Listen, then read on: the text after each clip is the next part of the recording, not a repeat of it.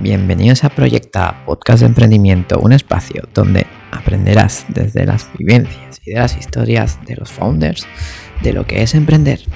Mi nombre es Germán Giral y esto empieza ya. ¿Preparado? Muy buenas, bienvenidos un podcast más en Proyecta. Hoy tenemos a un invitado muy especial, a Fran, CEO de Internex. Un emprendedor joven, ¿no? De un poco un tesoro, ¿no? Un elefante morado, ¿no? Normalmente del mundo del emprendimiento. Muy buenas, Frank, ¿cómo estamos? Hola, ¿qué tal? Muy bien. Pues bueno, cuéntanos un poco de ti. Eh, ¿Quién es Fran y en qué proyectos está? Pues bueno, pues sí, pues bueno, yo soy Fran Villalba Segarra, soy el CEO de Internext. Eh, tengo 24 pues, años, empecé Internext eh, hace pues, más, de, más de dos. cuando estaba acabando la carrera empecé Internext, ahí estudié International Business en la Universidad de Rotterdam. Em, bueno, antes hice bachiller internacional aquí, lo que me permitió poder estudiar fuera bastante fácil. Eh, o sea, algo, más fácil que si, que si no lo hubiese hecho. Entonces me fui fuera a estudiar eh, mientras, mientras trabajaba en una empresa que se llama Hostinger, que es una empresa de cloud. Estuve ahí como cuatro o cinco años en Hostinger. Em, con eso me, me, puedo pagar mis gastos y tal. Y cuando acabé mi carrera, bueno, en mi último año de carrera empecé Internet, me, fui de Hostinger y empecé Internet. Es un poco pues, como he acabado aquí, ¿no? ¿Qué, ¿Qué, has aprendido en, en Hosting? He aprendido, bueno, pues eh, Hosting es una empresa de cloud, ¿vale? Eh, entonces, pues bueno, pues al final, tirando un poco de hilo, pues pude empezar Internext porque eh, es, un poco mm, en el mismo sector, mismo vertical, en el tema del cloud, es donde yo más he aprendido, más he, hecho cosas. pues al final es una empresa, pues eso, de, sector tecnológico, pues aprendes mucho. Empecé contestando tickets de soporte, programando, luego llevando el equipo de Hostinger de España, y, aprendí pues, pues, muchísimo, la verdad. O sea, al final, a nivel de ah. programación, a nivel de negocio, y a nivel de tecnología aprendí mucho. Y al final, pues con estos aprendizajes, ¿no? Eh, pude empezar Internet, aunque bueno, evidentemente cuando empecé Internet también yo no, tampoco tenía idea, ¿no? Y, y, he tenido que aprender mucho sobre la marcha y a base de, de perder tiempo y dinero, ¿no? O sea que... sí, luego, luego, luego no, nos contarás todo esto. Eh, pues qué, qué bueno que con esta experiencia te hubieras eh, te dejaron crecer, ¿no? De alguna forma. Sí, sí, sí, sí. No, no, sí. O sea, a nivel tanto económico, porque me, permitió hacer, ahorrar un poco para poder empezar a Internet, ¿no? Em, como a nivel pues, de experiencia, en la medida de lo, de lo posible, pues también me, me, ha ido bastante, ¿no? Aunque te digo, luego en Internet, evidentemente, siempre te equivocas y bueno, cuando empiezas un proyecto, pues, siempre te equivocas y cuanto menos experiencia tienes, pues, pues más. Pero, y bueno, bueno, Fran, nos pasa a todos, ¿eh? incluso gente que, lleva un montón de tiempo en emprendimiento, ha tenido un éxito y ha vuelto a emprender y se la, se la ha metido. ¿eh? no, no, desde luego, no, no, está claro, está claro. Pues así, así que no te sientas, pero luego lo hablaremos. Ahora quiero que, me cuentes un poco, ¿qué, te animó a emprender y cómo fueron tus inicios? No sé si fue tu primer emprendimiento en Internex o ya habías emprendido anteriormente. No, yo siempre he sido una persona muy, de ir a, hacer mis cosas, ir a, mi, ir a mi bola y muy, hasta cierto modo, individualista también. Eh, o sea, me ha gustado mucho siempre pues hacer mis cosas, ¿no? Y, y, y la verdad es que, bueno, antes de Internet no, empecé ninguna empresa como tal, pero sí que pues hacía mis cosas, mis, alguna página web, alguna, yo qué sé, algún proyectito pequeño. Eh, y luego pues eso, me puse a trabajar en Hostinger pero nada relevante. Vamos, al final mi, primera empresa relevante, eh, que ya veremos ¿no? a largo plazo cómo sale esto, pero, parece que está yendo bien, es Internext. Eh, así que bueno, pues. ¿Y tuvo alguna, alguno de estos, de estos mini proyectos tuvo alguna atracción? Eh, ¿Pudiste rascar aunque sea unas ventas? No, que va, si es que igual tendría 15, 16 años o yo que sé, hice, hice de todo, o sea, hice de todo pero por aprender yo programación y tal, hice un buscador de tipo Google eh, que se ah, llamaba Encuéntralo Todo, y ahí tendría como 14, 15 años. Yo que sé, hice un, un prender y, tal, pero nada relevante, nada con pretensión de hacer una empresa. ¿Y, ¿y de dónde crees que te sale esta, esta eh, curiosidad para crear cosas? Mm. No sé. Es una pregunta complicada, la verdad. Mm, yo creo que no. No sé. Yo siempre soy una persona muy curiosa y que le, ha gustado mucho eh, destacar, aunque suena mal decirlo, eh, pero intentar destacar. Eh, y al final, pues un poco todo esto ha hecho que, quiera montar mi empresa y que quiera intentar hacer algo relevante. eh, a nivel general también me gusta, pues, no sé, eh, en cierto modo, si la empresa se hace grande, pues puedes un poco aplicar tu visión de las cosas al mundo, intentar hacer las cosas como tú quieres. Eh, a mí no me gusta que me digan lo que tengo que hacer, me gusta, no sé, hacer las cosas como yo creo que son correctas, aunque evidentemente escuchando lo que opina el resto y, tal, ¿no? Pero al final, el tener poder y el poder hacer una empresa grande te da la, la ah. no sé, te, da la facilidad o, te da, no sé, la, herramienta de poder cambiar el mundo a tu manera, ¿no? Al final la gente que manda es lo, es lo que hace, ¿no? O sea, Elon Musk, eh, yo qué sé, Tim Cook, eh, Bill Gates, al final lo que están haciendo es hacer que el mundo avance eh, como ellos creen que tiene que avanzar y ya está. al final hay cuatro o cinco personas o diez personas en todo el mundo que son los que un poco deciden hacia dónde tiene que ir todo y los que realmente tienen muchísimo impacto. Y, me gustaría estar entre esas personas. O sea que tú aspiras, digamos que tú aspiras a eso, ¿no? Tienes esa ambición. A ver, como aspirar, sí, pero, pero, pero sí, sí, o sea, evidentemente. Lo, que pasa es que es una pregunta muy complicada porque eh, o sea, es muy compleja. Evidentemente, pues el, el, poder llegar ahí es mega complicado. Hay, hay muchísimos factores, eh, bueno, muchísimo, o sea, hay muchísima suerte eh, en, ese proceso, ¿no? O sea, no, es todo es que Elon Musk sea Dios. Bueno, hay, hay, suerte, pero tampoco te digo que, que, es una casualidad que estén ahí.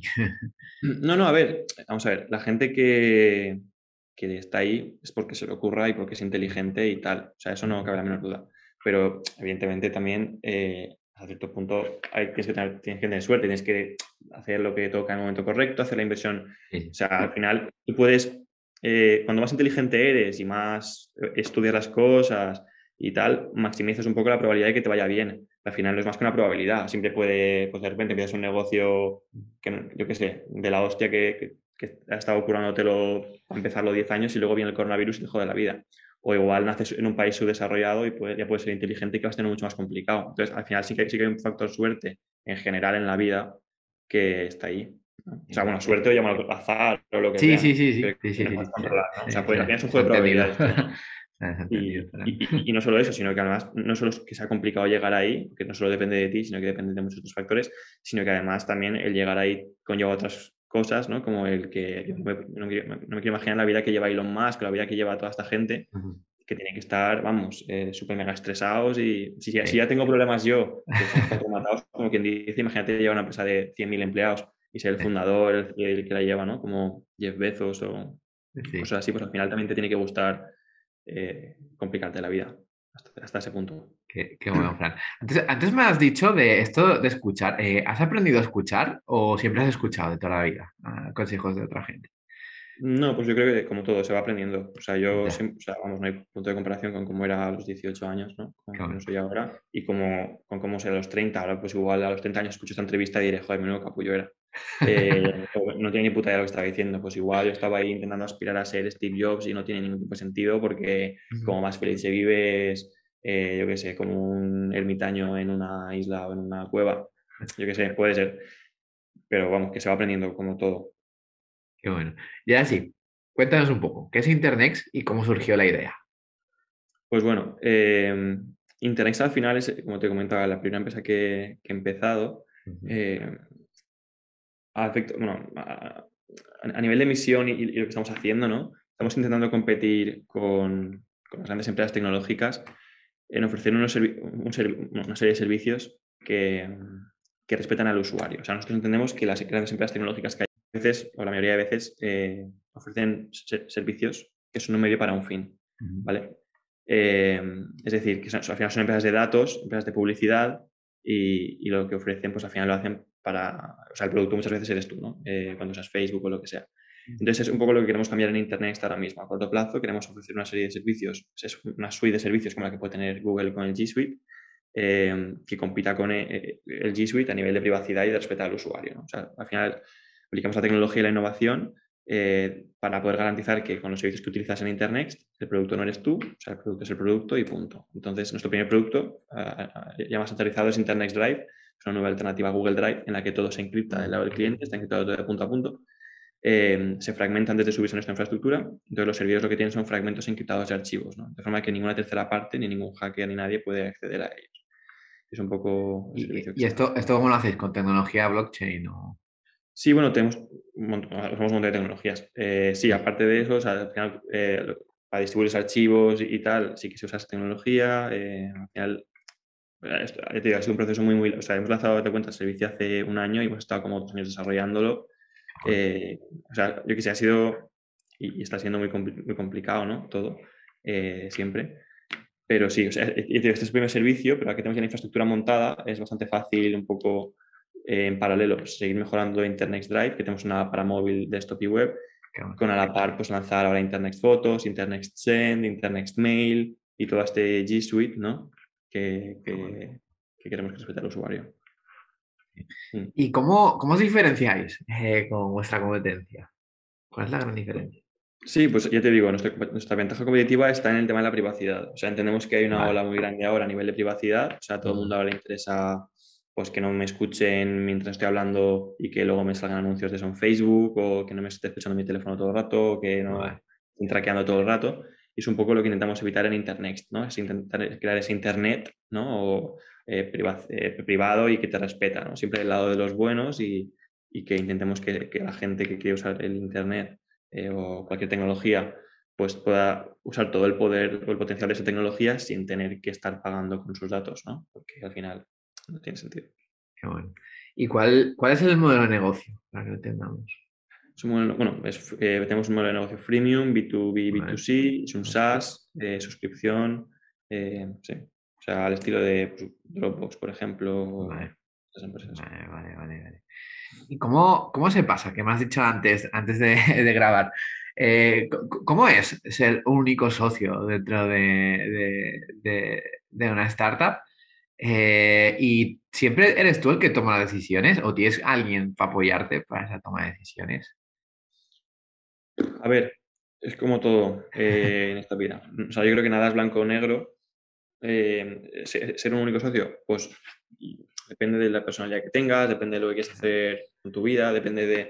Y, depende de una cosa, pues elegirás una cosa u otra, o sea, depende de eso, elegirás una cosa u otra y cuando la eliges, pues tiene sus pros y sus contras. Es decir, yo, como te decía, soy una persona muy individualista, muy que me gusta hacer las cosas a mi manera y, ya está. Que eso no quiere decir que no escuche a la gente y que no me guste pedir opiniones, porque pido siempre, opinión, pues, pido siempre opiniones de todo y me gusta estar rodeado de gente muy inteligente para que me ayude.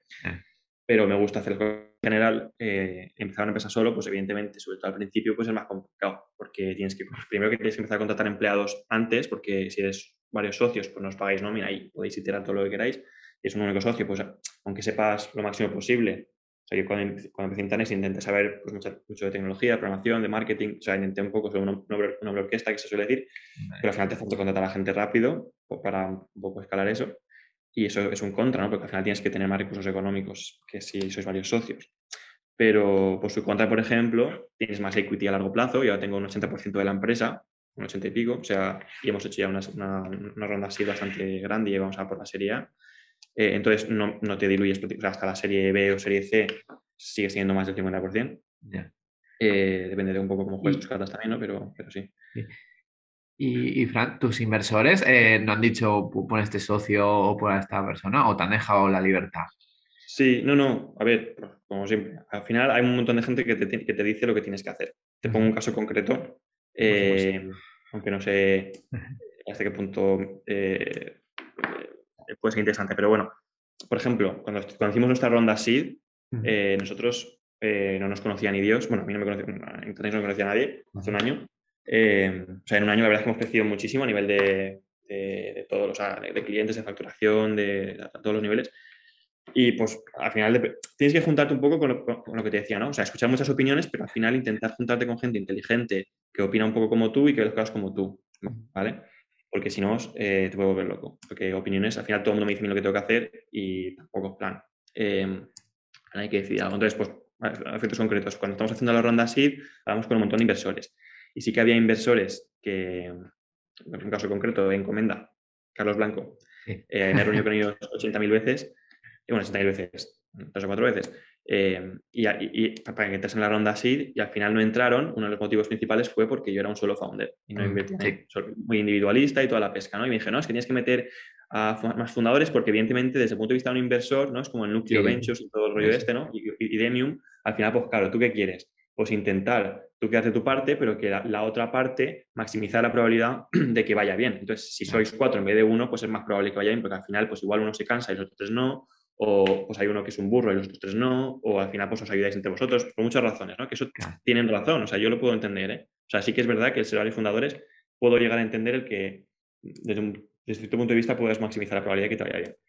Pero también es verdad que al ser un solo founder a largo plazo, si quieres hacer una empresa grande de verdad como Amazon o como Tesla, al final hay un, hay un líder. Y aquí, por ejemplo, en Angels Capital estamos invertidos por Juan Roch, son de la filosofía totalmente contraria a la que a la de Encomenda, por ejemplo, en ese caso particular. Aquí son de un líder como Juan Roch, una persona que realmente es, como cuando llevas un barco y hay un iceberg al medio, vas hacia la derecha o hacia la izquierda. Hostia, pues si hay dos capitanes, no está claro. Por a la izquierda o hacia la derecha, pues si hay uno, pues eliges el camino.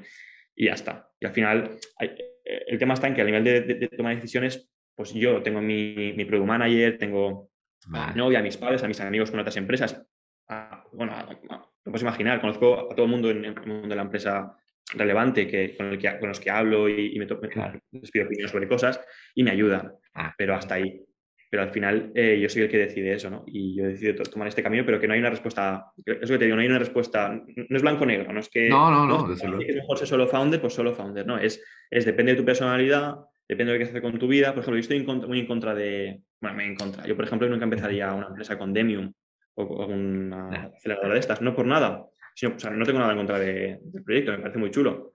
Pero por, yo, o sea, yo, por la personalidad que tengo y lo que yo quiero hacer con mi vida, no cuadra, porque han salido empresas muy chulas de Demium y muchísimo más grandes que Internet, por supuesto, pero el problema de empezar una empresa en Demium es que empiezas con un 20% de equity, porque empiezas con cinco socios más, más Demium, eh, y a la que haces dos rondas ya no te queda equity. Entonces depende de lo que quieras hacer. Si quieres hacer una empresa que dure 4 o 5 años y hacer un exit y ganar 4 o 5 millones, está claro. bien. Claro, claro. Es... Como Amazon, no. Desde luego que es, depende de cada persona y eso es lo bueno del podcast, ¿no? Para ver diferentes puntos de vista.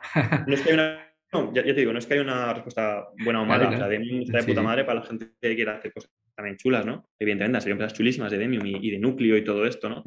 Pero yo nunca lo haría porque no va con la filosofía de vida que yo tengo y con a, dónde yo quiero llegar. Bueno, ¿y cómo se lleva? llego, ¿no? Pero de, otra manera seguro. Y, y, Fran, ¿cómo se lleva eh, pues crecer, ¿no? Porque empezando tú, ya ahora sois más de, de 20 empleados, si no me corriges.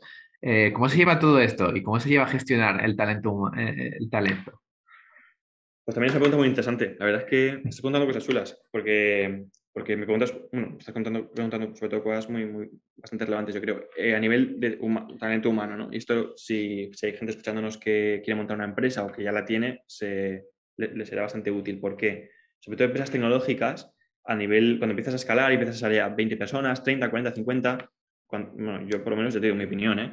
es que sobre todo para, contratar perfiles top tecnológicos es súper complicado. O sea, el tema de programadores, ingenieros, está súper demandado. Además, ahora todos te piden remoto, porque están trabajando en remoto para una empresa de San Francisco cobrando 60 80 mil euros, o 100 mil euros, o 120 mil euros. Entonces, si quieres, a ver, para, empezar, para ser 4 o 5, pues no hay ningún problema. Yo creo que además, eh, cuando este empiezas, empiezas empresa, es fundamental, bajo mi punto de vista, empezar eh, no en remoto, sino en presencial, eh, todos en la misma habitación, en la misma sala, iterando y probando cosas y estando al 100% dedicados al proyecto, porque si no, no va a salir. Pero cuando empieza a escalar, sí que es verdad que eh, hay muchas complicaciones porque tienes un montón de problemas en el equipo, se te van, luego contratar a gente buena es muy difícil, es muy caro, ¿Y te piden, decía, remoto y tienes que adaptarte un poco a lo que te piden para, por ejemplo, el remoto. Yo no, a mí no me gustaba el remoto y ahora que tenemos que escalar, me hace falta hacer remoto con muchos empleados, porque si no, no se va a venir un empleado de la competencia de Dropbox a, Valencia a trabajar.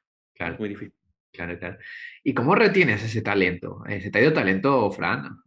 Sí, sí, no, se nos va, nos va gente muy buena, eh, evidentemente, por, lo que te digo, porque al final nosotros somos una empresa que está creciendo en Valencia, pero no puedes competir, ya te digo, con San Francisco, con Barcelona o Madrid, por ejemplo, ahí, ahí ya pagan igual un 20 o un 30% más. Eh, para muchos puestos de trabajo. Entonces, y, muchos pues, igual viven en Valencia, pagan un alquiler de Valencia y cobran un sueldo de Berlín o, Londres, ¿no? Entonces es muy difícil competir con eso y, eso es un poco el mayor eh, threat que tenemos ¿no? a largo plazo. el, poder escalar la empresa con talento top eh, y ser lo suficientemente competitivos como para estar a la altura ¿no? y organizarnos eh, internamente ¿no? para poder tener una estructura organizativa que que acepte y, sea eficiente eh, el, tener gente fuera de España, en remoto, ¿no? Eh, yo creo que es fundamental. Y te digo, a pequeña escala yo no lo veo porque no creo que tengas estos problemas si sois cuatro empleados o cinco, pero cuando ya empiezas a crecer un poquito y ya sois más de diez, ya empiezas a ver estos problemillas. Eh, y ya pues tienes un poco de más dinero para contratar gente más buena, te metes en un mercado muy competitivo donde hay muy poca gente, muy poca oferta de, personas tan, tan buenas eh, y hay muchas empresas que claro quieren contratarles y al final son empresas muy grandes. Entonces es muy difícil contratar con esto, ¿no? ¿Y cuál, cuál, cuál, tú crees que sería el siguiente paso para, para retener todo esto? ¿A lo mejor irte a otra ciudad o...? No, que va, no, ir a otra ciudad no, porque al final da igual, o sea, si me voy a otra ciudad... Eh, o sea, es que eh, eh, el tema está en que la gente trabaja en remoto, ese es el problema. Vale. O sea, el, tema está en que al final me voy a Londres y da igual, porque al final el que trabaja para Londres igual está en, yo qué sé, en Miami o decirte que el tema está en que es, es, es, es el COVID en, parte también el que ha hecho que muchas empresas se tengan que digitalizar y hagan mucho remoto. Yo creo que a, los, por ejemplo, por poner un caso extremo, en la India, en la India, igual antes las empresas de la India contrataban por cuatro duros y ahora viene el Google de turno a contratar a la India y claro, les paga 50 veces más, que está muy bien, eh, entonces, para las empresas de la India es muy difícil competir con eso, ¿no? Porque al final son empresas más pequeñas, adaptadas a lo que es el estilo de vida ahí y a los costes de ahí y tal, no puedes pagarle a un empleado lo que le pagas a 50. Entonces, digamos que ha reventado el mercado, ¿no? Estas grandes empresas. Y no, o sea, hasta cierto punto, o sea, tiene sus pros y sus contras, evidentemente, eso está bien, porque a largo plazo, eh, si todo esto sale bien, pues hace que la calidad de vida o, el poder adquisitivo de la gente de estos países eh, en vías de desarrollo pues aumente ¿no? Es como el que vaya Inditex a un país en vías de desarrollo, pues al final eh, se ahorra costes, pues por, lo que Google contrata a la India es por eso, pero también, en cierto modo, añade riqueza a ese país. Entonces, eh, a largo plazo yo creo que está bien, ¿no? Pero a corto plazo sí que es verdad que pues, para los que contrataban antes en China por cuatro duros, ahora va a Apple y se pone a, fabricar allí barato para Apple, pero caro para China. Entonces, eh, a corto plazo sí que es verdad que tiene un impacto negativo en las empresas de China, yo creo. Ya, ya, se entiende. Los empresarios. y bueno, veamos a momentos. ¿Cuál ha sido tu mayor momento de incertidumbre dentro de tu emprendimiento? Mi, mayor momento de incertidumbre. Eh, yo qué sé.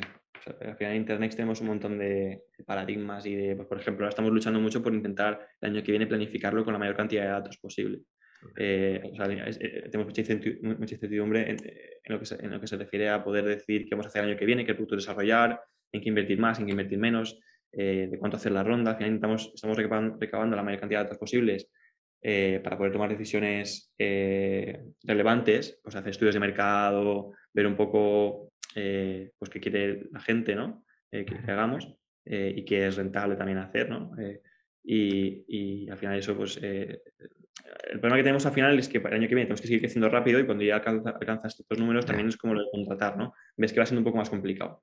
Entonces, pues por ejemplo, lo que te decía antes, si, si estás en la India y tienes una empresa de cuatro empleados, pues es, no pasa nada en que venga Google a contratar, pero si tienes ya 50, pues igual ya sí que te va alguno, sí que es más complicado contratar a más, pues un poco eso, ¿no? Al final cuando empiezas, no vas un poco viendo sobre la marcha, pero cuando te haces un poco más grande y tienes que escalar, el crecer es mucho más complicado, yo creo.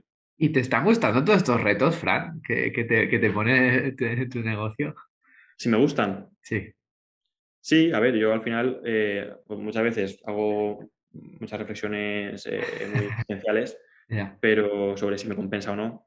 Eh, pero al final, pues no sé, pues entiendo que sí. O sea, al final a mí me gusta complicarme la vida, eso es así. Vale. y me gusta la jarana, me gusta el movimiento. Entonces yo, yo me aburro muy fácilmente. Entonces, hasta cierto punto a mí me gustan los líos. Lo que sí que es verdad es que, claro, cada vez hay más, ¿no?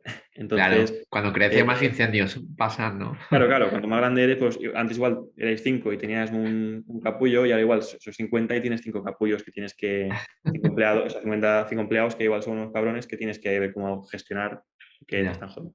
Entonces, eh, por ejemplo, entonces, eh, yo qué sé, a nivel de clientes, pues al final, si tienes un churn alto, pues no es lo mismo un churn alto con cuatro clientes y cuatro con, 400.000. Pues a nivel, o sea, cuando se escala esto es mucho más complicado y es un problema de muchas más dimensiones, claro.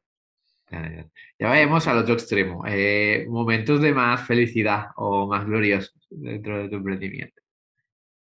Pues bueno, pues cuando, cuando, nos va bien y cuando tenemos mucho impacto, cuando se nos reconoce un poco lo que hacemos, entiendo que eso es gratificante, ¿no? No sé, pero te digo, es un debate, o sea, es, muy, complicado. Eh, eh, yo qué sé, sea, al final, pues evidentemente esa validación externa siempre está bien, pero también es verdad que evidentemente no hay que hacer las cosas solo por eso, ¿no? Y al final, pues también tiene que haber un motivo interno por el que a ti te compense llevar ese estilo de vida y, al final, pues yo qué sé, eh, intentar poder organizarme de forma que yo tenga un estilo de vida que me gusta y en el que tengo la flexibilidad que necesito y, estoy a gusto, pues yo creo que eso a nivel de satisfacción también es bastante importante, ¿no? No sé. Puede tener mucho impacto también, evidentemente. Y vas disfrutando, ¿no? De los pequeños avances, imagino. Sí, sí, no, claro, evidentemente, eh, cuando vamos avanzando, bien, eso, es, gratificante, ¿no? Pero, pero claro que es muy complicado, ¿no? Qué bueno, qué bueno. Y bueno, eh, ahora sí, eh, vamos a una pregunta. Tú, tú que eres, eres una persona joven, ¿no? ¿Te lo puedes compaginar con una vida pues normal de alguien de tu edad o piensas al 100% ahora en tu empresa? Internet. Yo, que, yo creo que nunca llevo una, una vida 100% normal de una persona de mi edad. Porque no por nada, ¿eh? Sino que lo mismo de antes, es legítimo llevarla y no llevarla. Sí, sí, sí, eh, totalmente. Hay, amigos míos del cole eh, me dicen, es que Fran, tío, macho, con todo lo que tú has hecho te has perdido toda tu infancia, luego lo vas a echar de menos, no haber podido salir por ahí hasta las 8 de la mañana de fiesta y drogarte, pues chico, pues puede ser, pero no, no es el estilo de vida que a mí me ha llamado nunca. Entonces, estoy 100% pensando en la empresa todo mi tiempo, o sea, salgo de aquí y estoy pensando en Internet, eso tampoco es sano, la verdad. intento de vez en cuando desconectar, pero, pero eh, estoy mucho tiempo pensando en Internet. Que eso no quiere decir que para hacer una empresa grande tienes que estar todo el día pensando en Internet, no puedes salir de fiesta. Por supuesto.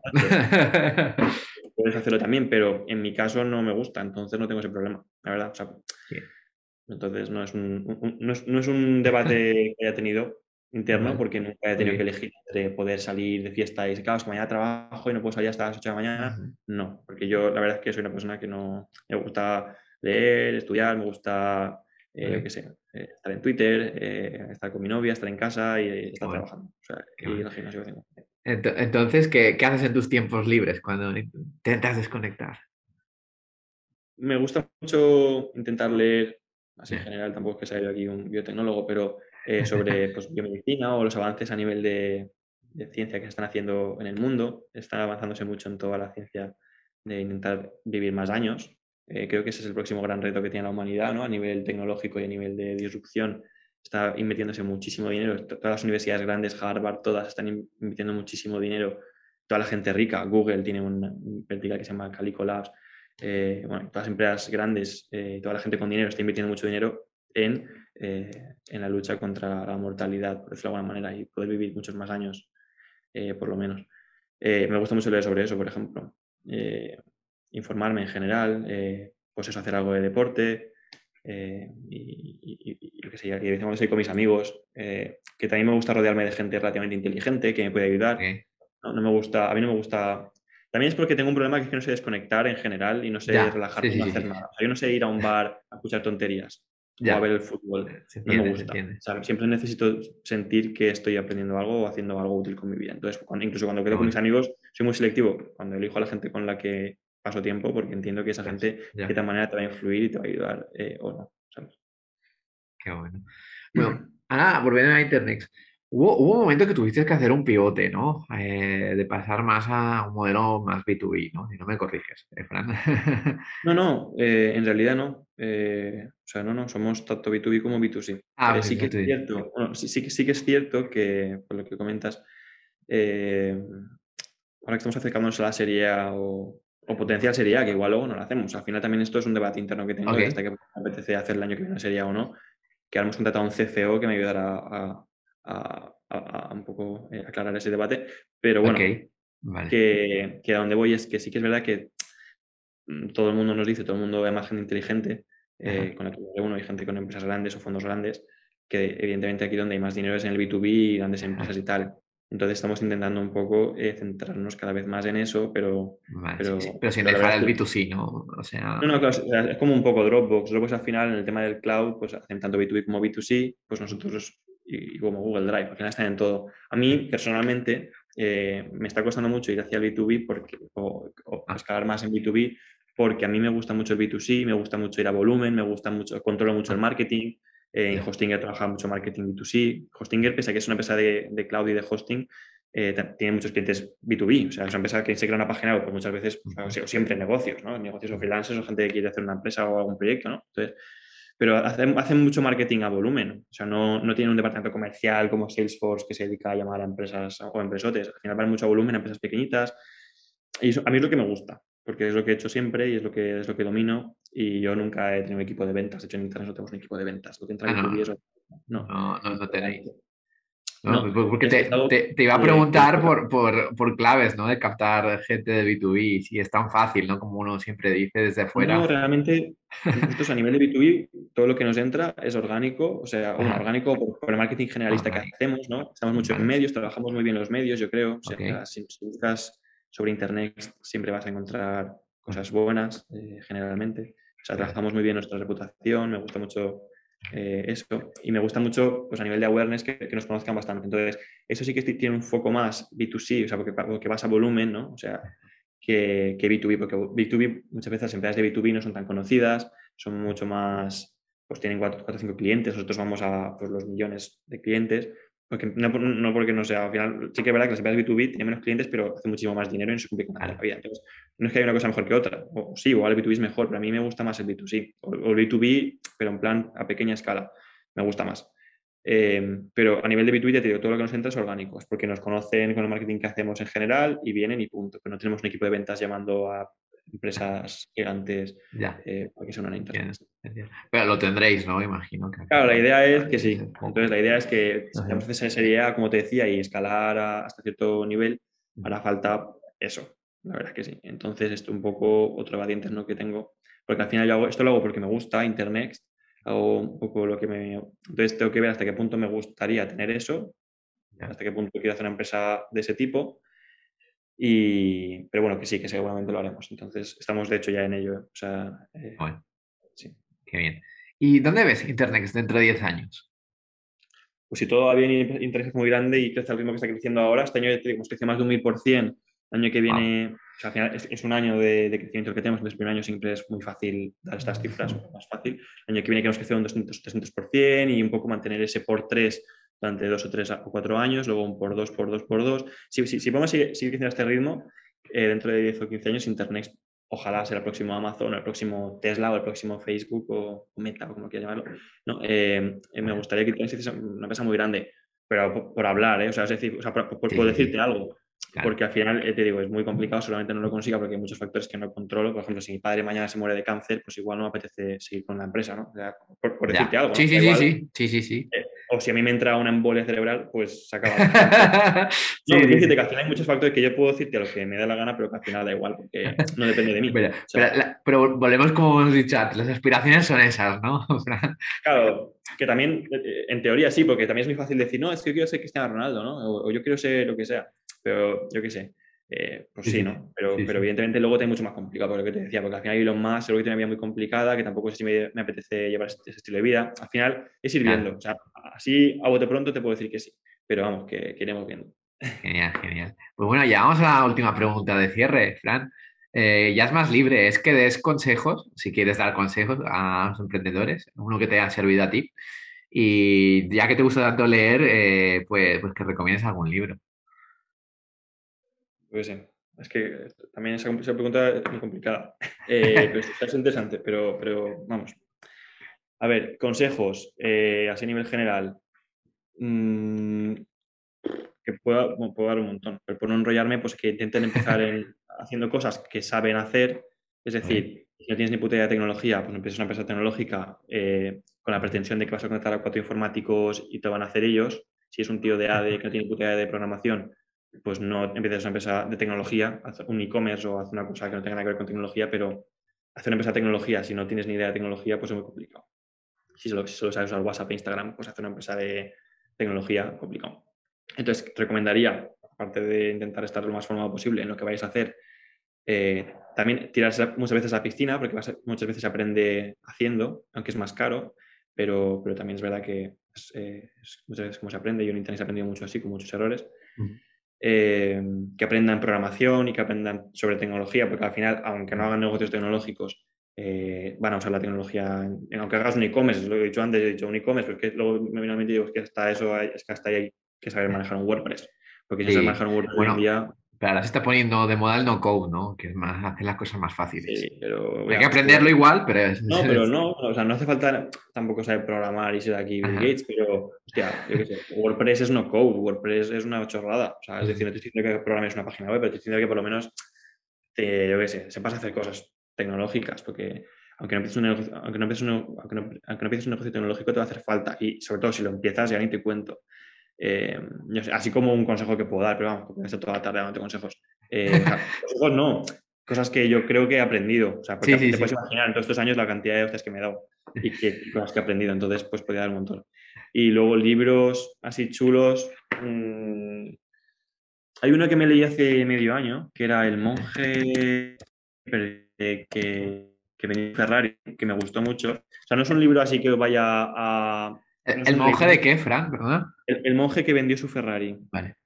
¿Vale? No es el típico libro de business o de Power MBA, cosas así muy, ¿no? Es un libro que no tiene absolutamente nada que ver, que es un libro muy para pensar y que me leí en un momento de mi vida en el que creo que, que me hacía falta leerlo también. Y bueno, básicamente va de pues, un tío que está haciendo un negocio muy grande, muy, es un tío rico y tal, y todo es la empresa, la empresa, la empresa, la empresa, la empresa, y tiene mucho dinero y todo de puta madre, y llega un día en el que dice, pues tú, a mí esto no me hace feliz. Y coge, lo vende todo y se va a tomar por culo al Tíbet. Qué bueno. Eh, y no, pues la verdad es que está bien. Eh, no porque lo haya, lo haya, aplicado, porque ya me ves, aquí estoy aún, pero, pero está bien eh, yo qué sé, como te dice, está bien leer otras cosas, escuchar otros puntos de vista y, ¿no? y, está bien todo esto, yo creo. Tampoco lo descartes, Fran. No, claro, claro, pues digo que al final cuando me dices, no, ¿qué quieres ser? Steve Jobs, sí, vale, guay, pero igual el año que viene me quemo, me voy y digo, esto no es lo que me hace feliz, porque al final, evidentemente esto lo hago porque me hace feliz ahora mismo, ¿no? Pero es muy dinámico, vas aprendiendo y, está bien leer cosas y, saber un poco todo. Qué bueno, Fran. Bueno, antes de despedirnos, Fran, eh, ¿cómo te podemos encontrar? Eh, la página web de Internet. Sí, pues internext.com, internxt, no hagáis el error de poner la segunda E, internxt.com, o a mí, pues Fran Villalba Segarra o, o internext, internext en cualquier lado. O sea, estamos en todos lados. Eh, lo dejaremos en las descripciones. Nada, ha sido todo un placer. Recordad a la gente que se suscriba al podcast, que lo comparta con otros emprendedores si os ha ayudado. Y nada, Fran, ha sido todo un placer tenerte aquí por el podcast. Y seguiremos de cerca Internex, ¿no? A ver si es la próxima Amazon. si no te cansas. Ya, ver, Exacto, ya vamos viendo. Muchas gracias, es un placer estar aquí. hasta la próxima.